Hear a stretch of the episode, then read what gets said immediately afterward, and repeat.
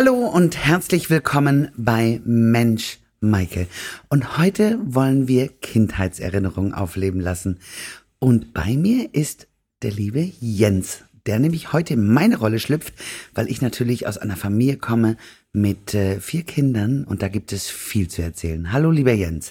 Hallo liebe Maike, ich freue mich wieder sehr, heute bei dir zu sein in deinem Podcast. Und ja, ich bin auch gespannt.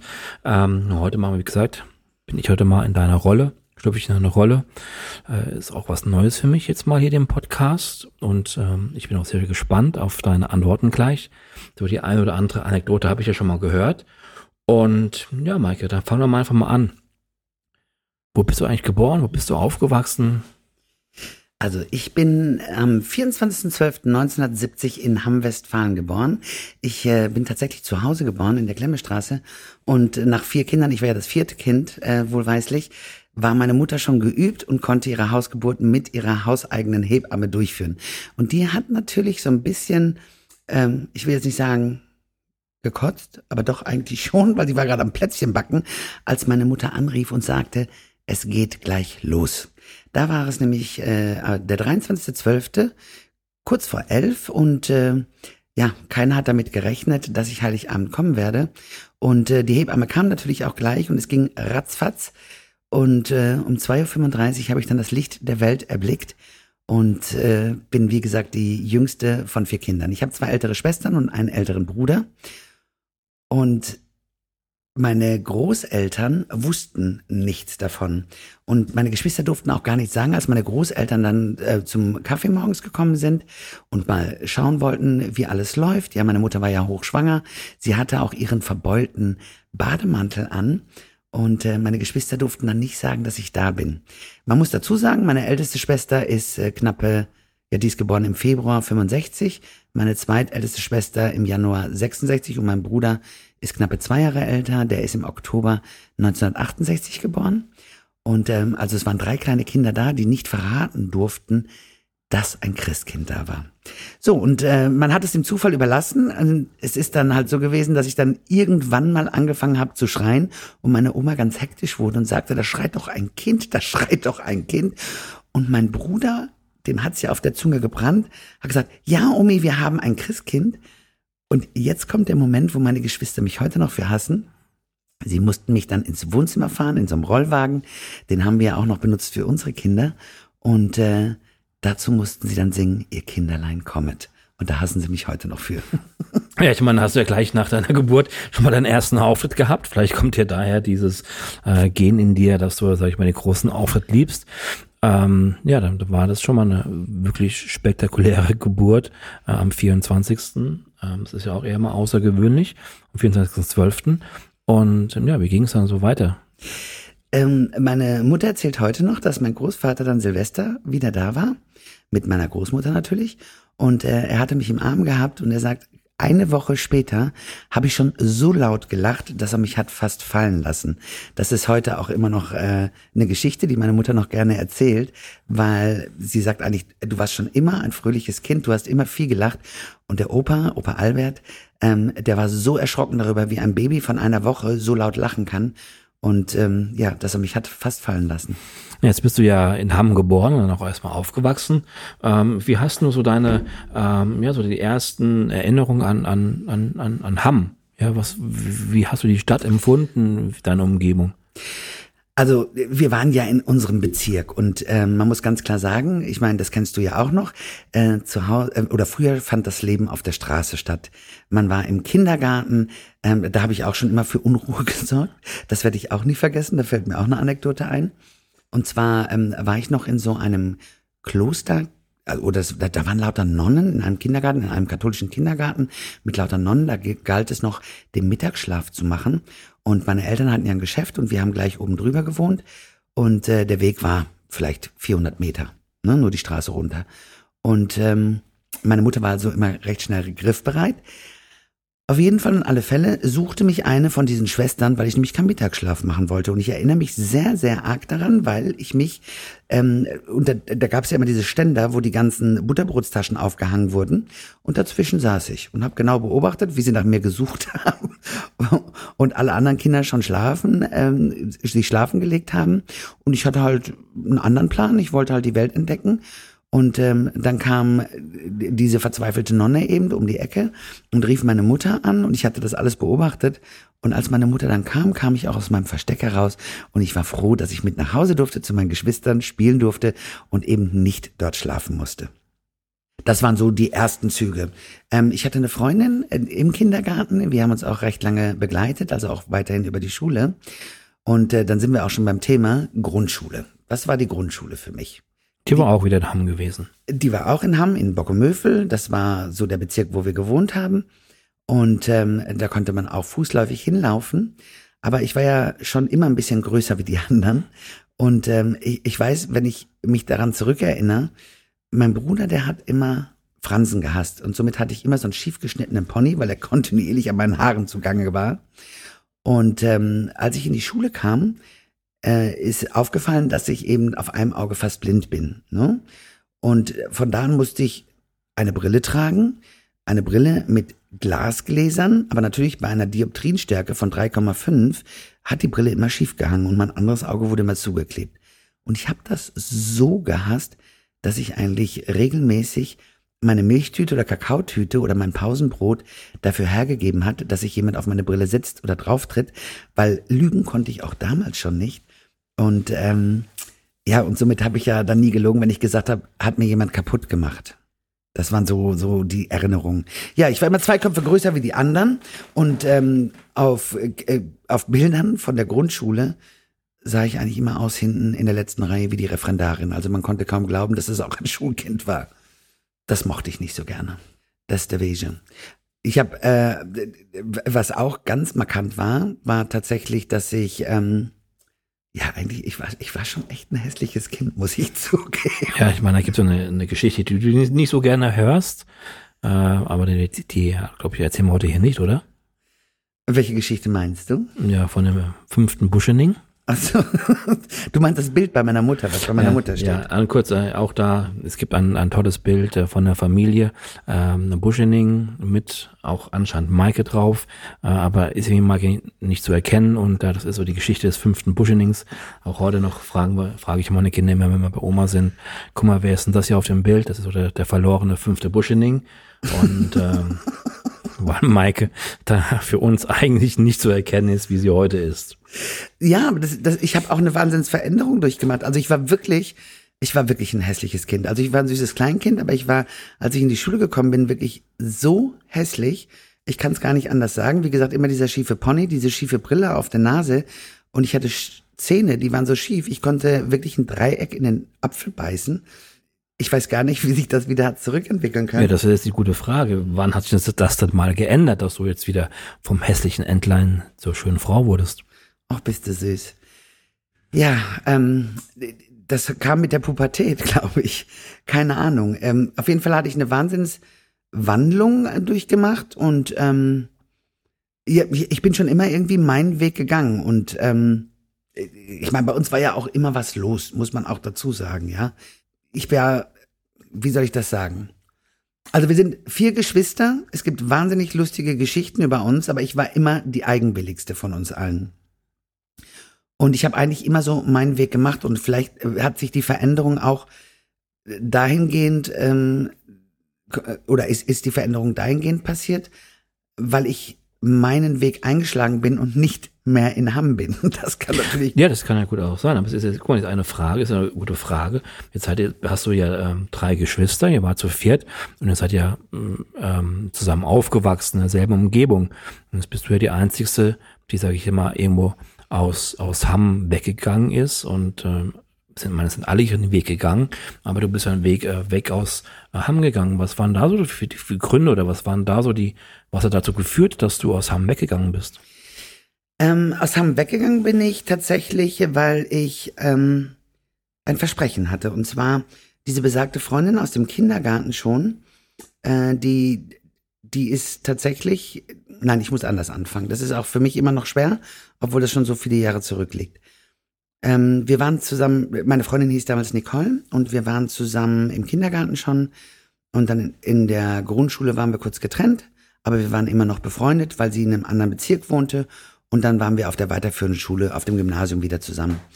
Und ähm, mit 14 hatten wir die Möglichkeit, mit ihrer Mutter nach Dortmund in die Westfalenhalle zu fahren und haben ähm, waren bei Tommys Popshow. Und dort haben wir Eros Ramazzotti gesehen. Und der war schon damals drei Köpfe kleiner wie du, oder? Das kann ich dir nicht so genau sagen, weil ich habe den ja immer nur auf der Bühne gesehen. Und ähm, ich kann dir nur sagen, wir als 14-jährige Mädels waren wahnsinnig verliebt in Eros Ramazzotti. Und äh, da war ganz klar, dass wir eigentlich kein Abitur machen wollten, sondern dass wir gesagt haben, wir gehen nach der 10. ab, lernen Hotelfachfrau und natürlich in der Dortmunder Westfalenhalle, in dem Hotel. Und dann werden wir über diesen Flur gehen und äh, für wen Eros sich dann entscheidet, der hat dann eben gewonnen. Das war der Deal.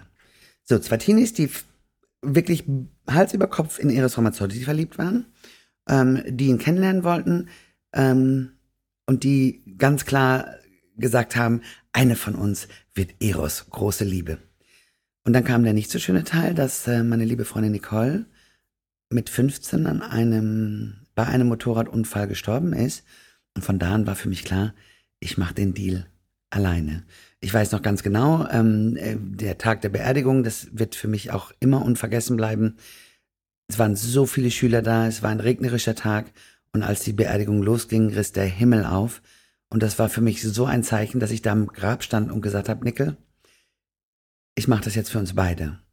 Und ähm, ja, so, so ist es dann gekommen. Ich muss dann äh, mal 20 Jahre vorausgehen.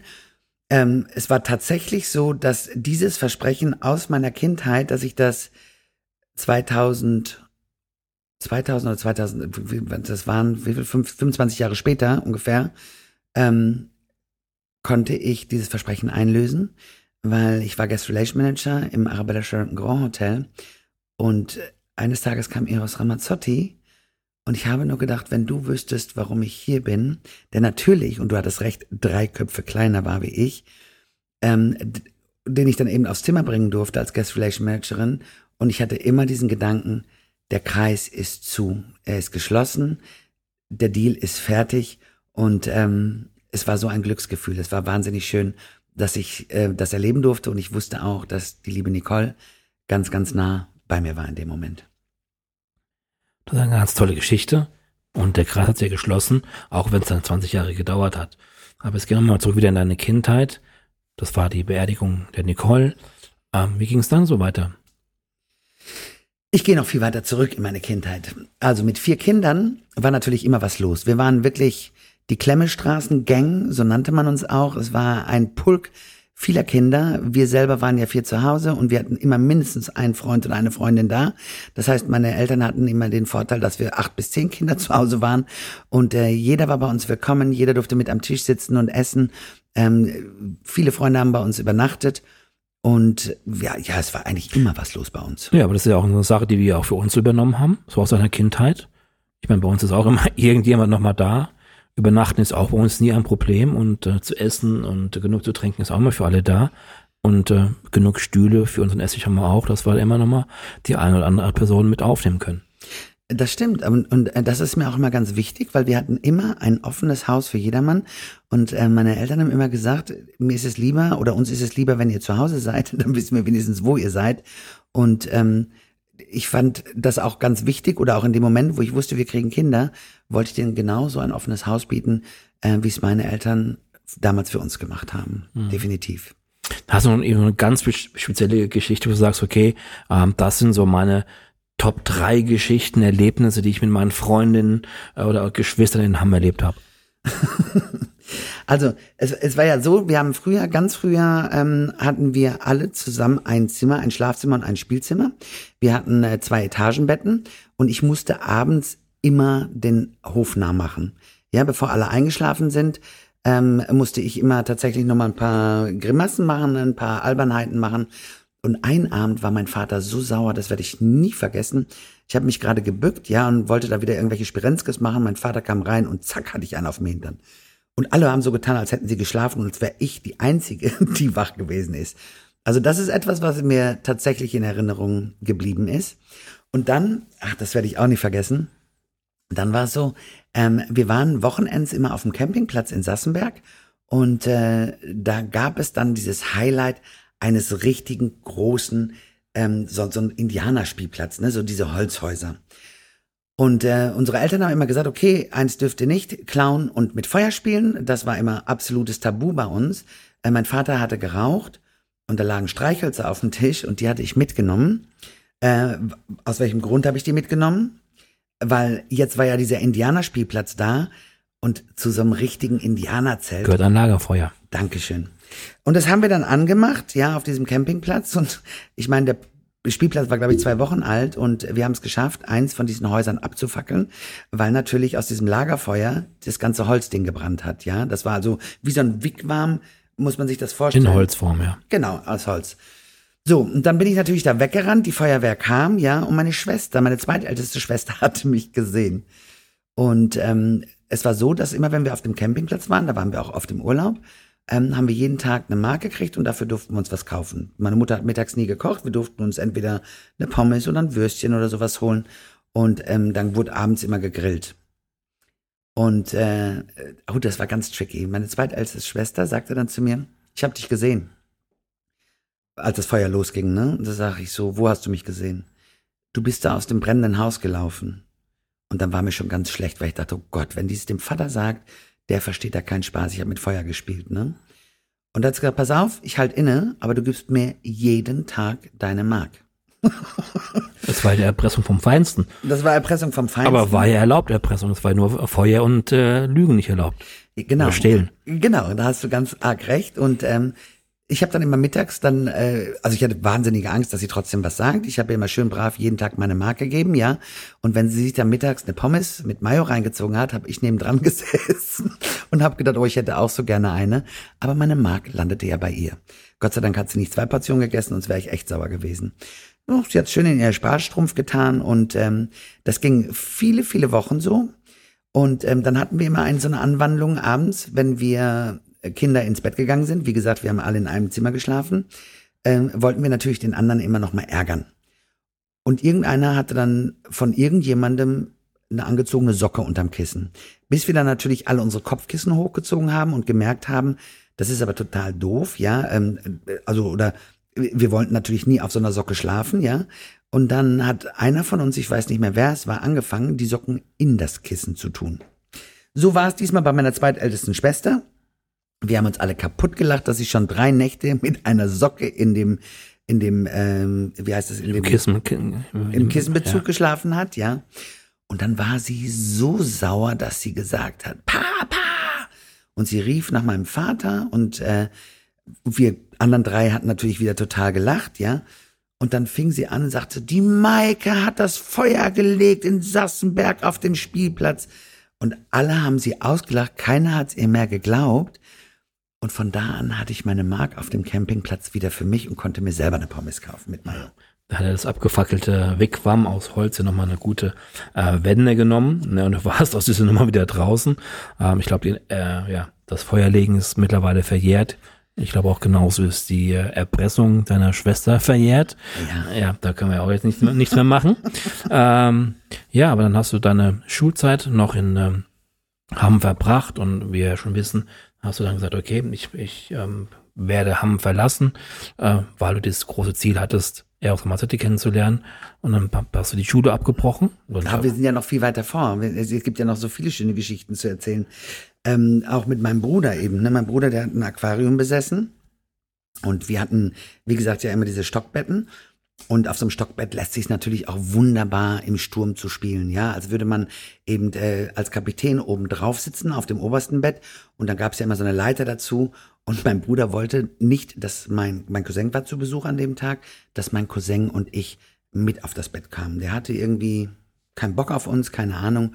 Und äh, mein Cousin und ich standen auf dieser Leiter und haben immer so getan, als würden wir ganz hohen Seegang haben, weil mein Bruder uns immer hin und her geschubst hat. Und ähm, lange Rede, kurzer Sinn. Es kam, wie es kommen musste. Wir haben da rumgetobt, wir haben da rumgealbert und es machte Knack und diese Leiter ist zerbrochen, weil wir da so rumgehampelt haben. Wo ist die Leiter hin zerbrochen? In das Aquarium meines Bruders. Der wie von der Tarantel gestochen von seinem Bett gesprungen ist und seine Fische, man muss sich vorstellen, der hatte die Hände unter diesem Aquarium, wo das Wasser rauslief. Die ganzen Fische zappelten hin und her und schrien immer nur, meine Fische, meine Fische. Ich weiß nicht, wie viel Liter dieses Aquarium hatte, es war riesig. Mein Vater kam hoch, Gott sei Dank, wir hatten ja Tapeten und äh, Teppicheinzelhandel und da gab es auch Kercher. Der kam mit so einer Maschine hoch, um eben aus diesem Teppich dieses ganze Wasser zu saugen. Und natürlich hoppelten dann auch die Fisch, äh, Fische durch diesen Schlauch. Ja, mir tat sehr leid für meinen Bruder. Es war ja nicht so geplant. Er hätte uns einfach nur mitspielen lassen müssen. Dann wäre es nicht so weit gekommen. Aber gut, jetzt hatten wir halt äh, ungefähr, weiß ich nicht, 120 Fische, die da äh, verstorben sind. Die müssen irgendwo hin, oder? Die mussten irgendwo hin. Und äh, da wir ja schon immer wirklich, äh, also Anstand hatten und auch eine Würde hatten, haben wir gesagt, okay, wir haben unser Taschengeld alle zusammengeschmissen, sind dann in den nächsten Kaufmannsladen gegangen, haben Streichholzschachteln gekauft und Watte und haben diese 120 Fische wirklich jeder einzeln in eine Streichholzschachtel gelegt, äh, haben ein Wattebettchen drunter gemacht und haben die dann hinterher beerdigt. Das, das war die Geschichte mit dem Aquarium und meinem Bruder. Ja, wieder. Und meinem Cousin. Und meinem Cousin. Also wie gesagt, vier Kinder, da war immer was los. Und äh, ja, da gibt's ganz viele tolle Geschichten. Eine große habe ich noch. Eine, eine große Jetzt bin Geschichte. ich mal gespannt, was die größte Geschichte ist. Die größte Geschichte war, dass ähm, mein Bruder und ich uns sehr oft in der Wolle hatten. Es war komischerweise schon früher immer so. Meine älteste Schwester und ich waren immer eine Einheit und meine zweitälteste Schwester und mein Bruder. Und mein Bruder hat ganz oft seine Wut auch an mir ausgelassen. Und ähm, ja, weil ich halt einfach kleiner war. Ne? Und dann hat meine älteste Schwester mich immer gerettet. Und manchmal war es wirklich so, dass er gesagt hat, boah, ich will das nicht mehr, diese Weiber, die machen mich wahnsinnig, ja. Ich sag heute immer, wir haben geguckt, dass er eine von uns wird. Ist er natürlich nicht, aber ähm, mein Bruder war da auch schon immer sehr, sehr eigen. Auf jeden Fall und alle Fälle sind meine beiden ältesten Schwestern ausgezogen. Was äh, für uns das Gute war, dass wir dann jeder ein einzelnes Zimmer hatten. Also es war mittlerweile so, wir hatten ganz früher ein Zimmer, wo wir alle geschlafen haben, ein Spielzimmer. Dann hatten wir zwei, immer, immer zwei Leute ein Zimmer, also meine ältesten Schwestern und mein Bruder und ich. Und als meine ältesten Schwestern dann ausgezogen sind, beide, die hatten sich dann eine Wohnung genommen, die fingen an zu studieren, hatten mein Bruder und ich jeder ein Zimmer. Und in dem einen Zimmer, das war ein Altbau, ähm, da gab es tatsächlich noch so einen richtig alten Kohleofen. Und um den musste sich mein Bruder immer kümmern. So, und wir kamen nach, ich kam nach Hause von der Schule, über irgendwas hatten wir uns wieder gestritten, ich weiß es gar nicht mehr so genau was. Und ich kann mich noch genau daran erinnern, das war in den 80er Jahren, da gab es dieses Moschus Musk for Women und for Men. Und der hatte das in der Hand und irgendwie im Eifer des Gefechts haben wir uns geschubst, gemacht, getan, flog doch dieses Deo-Ding in den Ofen. Und mein Bruder sagte nur, in Deckung, Maike. Ja, ich meine, das ist ja ganz klar. Parfum war, war eine offene Flamme. Das kann gefährlich werden. Ja. Wir hatten ja gerade erst alles renoviert. Wir hatten einen neuen Teppich, wir hatten neue Tapeten. Alles war neu gemacht. Und wir haben gedacht, ach du Scheiße, wie sollen wir das jetzt dem Vater beibringen? Ach, wir mussten zusammenhalten, also aus dem Streit. Wir hatten uns im, im Badezimmer eingeschlossen, das weiß ich noch wie heute. Es machte Puff, Puff, Puff. Überall, also oben ging der Ofen auf, die Gläser sind rausgesprungen, die Kohleteile auf den neuen Teppich und es waren überall Löcher in dem neuen Teppich. Ja, aber wie ich dich kenne, ist, ist euch aber bestimmt was eingefallen, um das Ganze wieder, das Ganze wieder in Ordnung zu bringen, oder? Wir hatten dann noch ein Reststückchen. Da hat mein Bruder dann die ganzen, äh, wo die Kohle verbrannten Stücke eben auf dem Teppich waren, hat diese Kringel ausgeschnitten, hat es da draufgelegt. Das war so ein Hochflorteppich. Und ähm, so konnte man da schon nichts mehr sehen. Dann sind wir, das war damals dieses Geschäft Lüttgefels hieß das, sind wir hingegangen, haben neue Gläser gekauft für den Ofen, haben die eingerußt, haben alles durchlüftet oben und hatten nur gehofft, dass Vater und Mutter nichts merken.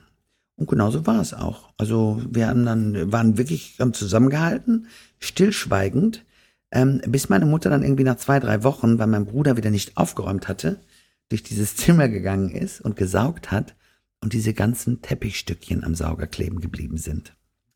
Ja, das ist doch wieder aufgefallen, genauso wie damals die Geschichte mit einem angebrannten oder angezündeten Haus. Irgendwann kommt alles raus.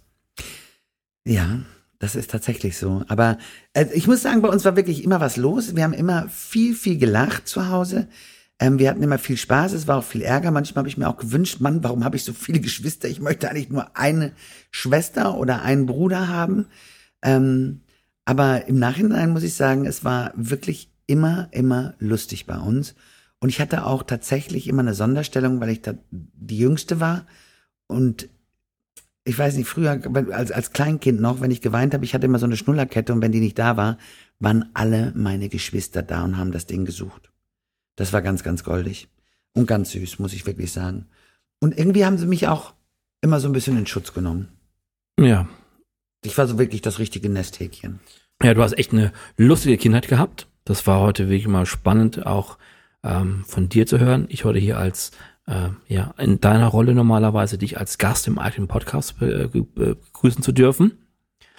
Das war heute mein Gast Maike Buschening oder mein vollständiger Name Maike Christina Buschening. Und ich glaube, dazu gibt es auch noch eine kurze Geschichte, oder? Das gibt's tatsächlich, aber die hat fast nichts mehr mit meiner Kindheit zu tun. Ich denke nur immer, dass ich deswegen so glücklich bin, weil das eigentlich gar keine Zufälle sein können. Ähm, wie ich ja schon gesagt habe, ich bin Heiligabend geboren. Mein Geburtsname ist Maike Christina Buschning. Und als ich 40 wurde, habe ich dann zu meiner Mutter mal gesagt, oder ich habe sie gefragt, hast du das eigentlich mit Absicht gemacht? Da sagt sie, ja, was denn? Ich sag, nimm doch mal meine Initialien, Maike Christina Buschening, MCB. Nicht nur, dass ich Heiligabend Geburtstag habe, ich habe ja auch noch die Initialien der Heiligen Drei Könige. Da war meine Mutter ganz kurz inne, sagt sie, nee, das habe ich überhaupt gar nicht so gemerkt. Aber Kaspar wird ja auch mit K geschrieben. Ich sag, ja, genau. Deswegen habe ich geheiratet. MBK, Melchior, Balthasar und Kaspar kannst du auch gerne mit K haben. Dieses Kind muss besonders glücklich sein. Und ich glaube, das ist das, was ich jeden Tag fühle, was ich jeden Tag spüre. Und irgendwas ist in mir, was mich immer wieder fröhlich aufwachen lässt und nicht verzweifelt sein lässt. Das war ein ganz tolles Schlusswort von dir, Maike. Ich bedanke mich, dass ich, dass du heute in deinem Podcast zu Gast gewesen bist und so viele tolle Geschichten aus deiner Kindheit erzählt hast. Und ich freue mich schon wieder, dass ich, dass ich dich das nächste Mal im Podcast begrüßen zu dürfen. Ich danke dir ganz lieber Jens. Äh, das ist aber jetzt nicht deine Rolle, dass du das immer machst. Ne? Ich würde sagen, ich freue mich, dich das nächste Mal wieder begrüßen zu dürfen, weil das macht mir so viel Spaß, dir ein paar Fragen zu stellen. Das heute war eine absolute Ausnahme, weil mit vier Kindern erlebt man natürlich wahnsinnig viel. Und äh, du hast das ganz großartig gemacht und danke, danke, danke. Es war für mich heute auch eine schöne und neue Rolle. Vielen Dank, Maike, und ich freue mich wieder, Gast in deinem Podcast zu sein. Ich drück dich. Ciao, mein Schatz.